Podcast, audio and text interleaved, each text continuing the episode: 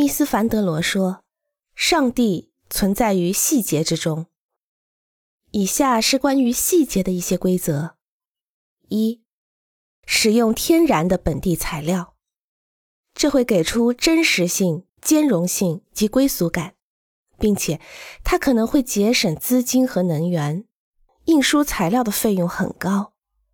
二、使用的建筑材料的数量有重要影响，仅使用几种建筑材料来达到坚固性和真实性。一座哥特式教堂使用三种材料：石头、玻璃和铅。使用许多材料会使建筑看起来舒展，比如古根海姆博物馆就用了很多种材料。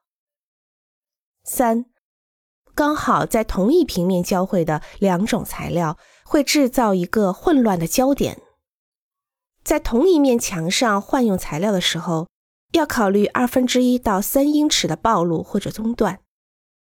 无论什么都要看起来合适。装饰线条也可以用在两种材料的交接点处调节交叉点。这一规则的例外非常美丽，尤其在意大利大理石中。四、创造墙体厚度，这一点涉及到真正的厚度和错觉。它使建筑内外看起来更坚固，并且能起到很大的绝缘作用。墙体厚度可以由书架及靠近主门和窗户的壁橱的摆放来创造。